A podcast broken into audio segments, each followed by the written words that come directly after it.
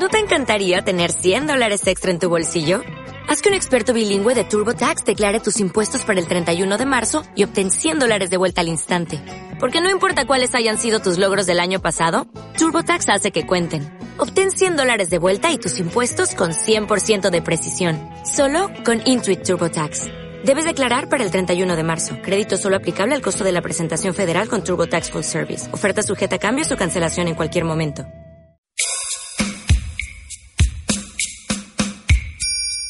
El título del siguiente mensaje es Despierta papá, despierta. Parece que los padres estamos fallando en el proceso de separación, individualidad y ayuda a los hijos a crear su propia independencia. A eso se le podría llamar complejo de papá gallina. Es curioso, lo que pasa es que confundimos lo que es el amor y nos dedicamos a hacer felices a nuestros hijos, a cumplirles sus caprichos, a resolverles la vida y no pensamos en prepararlos para una vida dura. Así que nuestros hijos nunca aprenderán a ganarse la vida y a ser autosuficientes. A eso se le llama hacerlos dependientes e inútiles. Cada día los hijos pretextan su ayuda en las labores del hogar, alegando que su única responsabilidad es el estudio, pero lo demás depende totalmente de sus padres. A eso se le llama ser mantenido.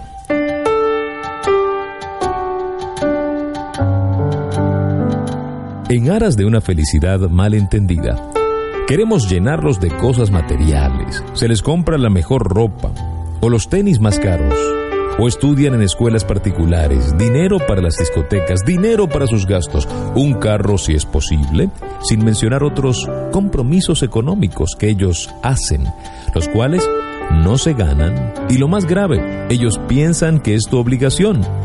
A eso se le llama alcahuetería. Te sacrificas en todos los sentidos para que tus hijos tengan lo mejor y nunca les quedas bien y lo que recibes por parte de ellos es exigencias y egoísmo. Les hemos dado tanto que se creen merecedores de todo. No te piden, hoy en día te exigen. Les hemos dado tanta atención que se sienten en el centro del universo, cargados de egoísmo, creen que el mundo debe girar a su alrededor y que lo único valioso, importante y primordial son ellos.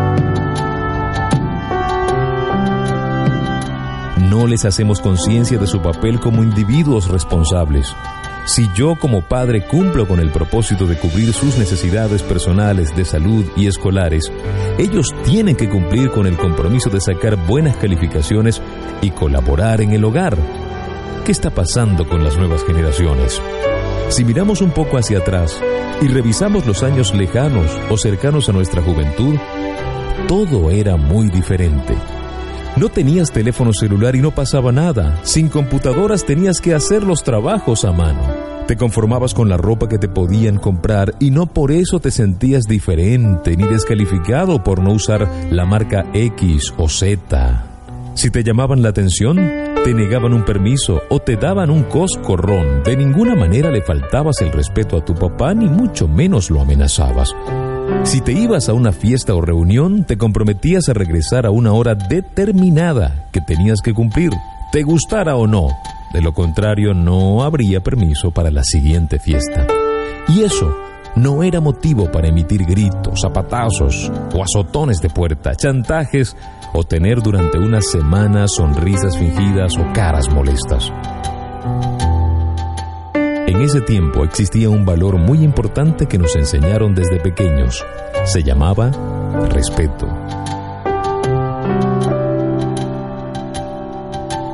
Ahora no se conoce, no existe.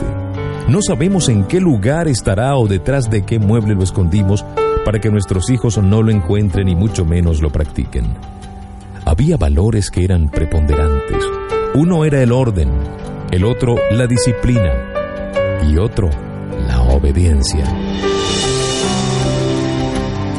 Hoy en día, algunos padres no ayudan a la tarea, sino que la hacen completa. Y habiendo tanto libro e información a la mano, además te la buscan. Lo único que les falta es ir a presentar el examen en el salón de clases por sus hijos. Y todo este circo para que el chico no haga un berrinche y no sufra una deshidratación a causa de sus lágrimas. Y lo más triste, para mantener la paz social en el hogar, donde la solvencia y la autoridad de los padres hace mucho tiempo no existen. ¿Y qué decimos del hogar? Donde para evitar conflictos y discusiones, como ya no funciona aquel estribillo de Jorgito a la una, Jorgito a las dos, Jorgito a las dos y cuarto, como si fuéramos un reloj, o el clásico voy a contar hasta diez y ya van dos, nos convertimos en el cómplice de nuestros hijos.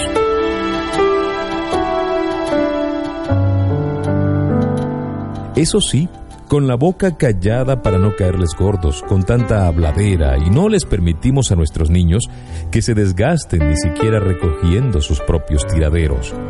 Total, ¿para qué? pensamos. Ellos, ¿por qué si no tienen la culpa alguna de mis problemas? Ellos no pidieron nacer. En aquellos tiempos no te sobreprotegían, ni te solucionaban los problemas. Tenías libertad hasta para cometer errores, lo cual te llevó a desarrollar un sentido de responsabilidad y de identidad. A eso se le llama crecer.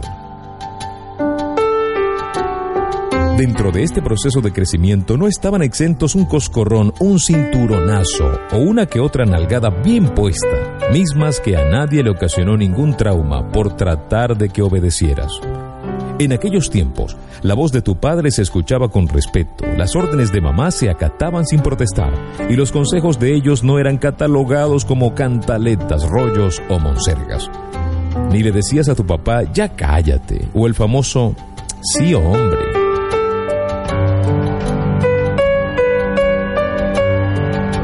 En aquellos tiempos los padres ponían los límites, las reglas y las condiciones, y no tenían miedo de que el hijo o la hija les dijeran, es que aquí no me comprenden, la onda es diferente, no me dejan ser, tú no te metas, tú de qué hablas, tú eres peor o el típico, me voy de la casa.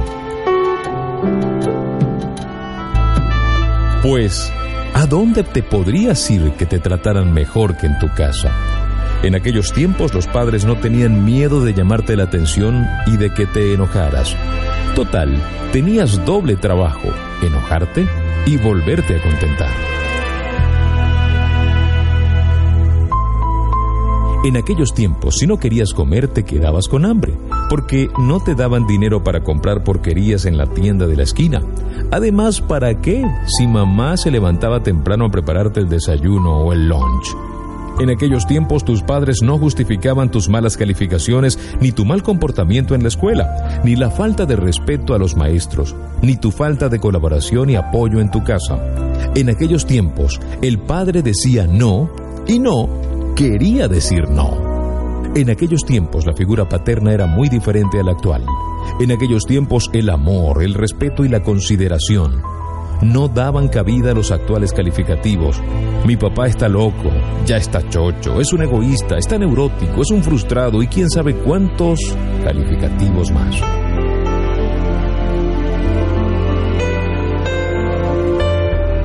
¿Qué vamos a hacer con los hijos de hoy? Egoístas, aprovechados, dependientes, irresponsables, irrespetuosos, groseros, estafadores, económicos y emocionales. Muchos de ellos, si no les das dinero, inventan y te lo sacan, o si pueden, te lo roban, o de plano se ponen bravos. Si no les das permiso de salir, se enojan, o les vale un verdadero sorbete y se salen. Si los sorprendes, te responden y no te escuchan. Si tratas de buscarlos, te apagan el celular, te sacan malas calificaciones, no les importa. Total, su papá es el que paga.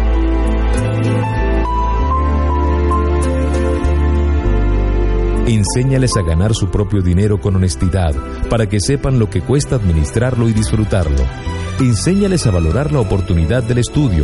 No todas las personas tienen el privilegio de prepararse, tener una profesión y formar un plan de vida equilibrado.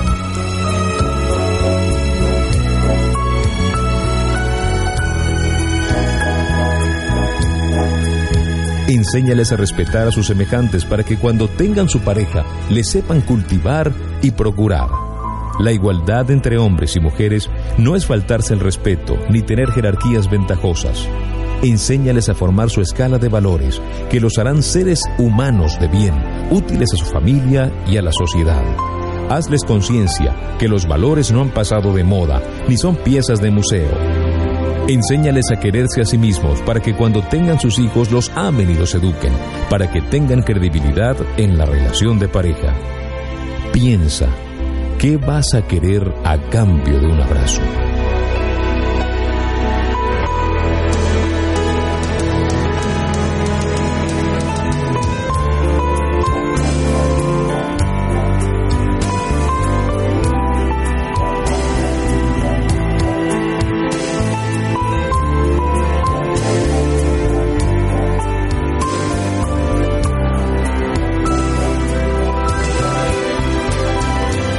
Despierta, papá.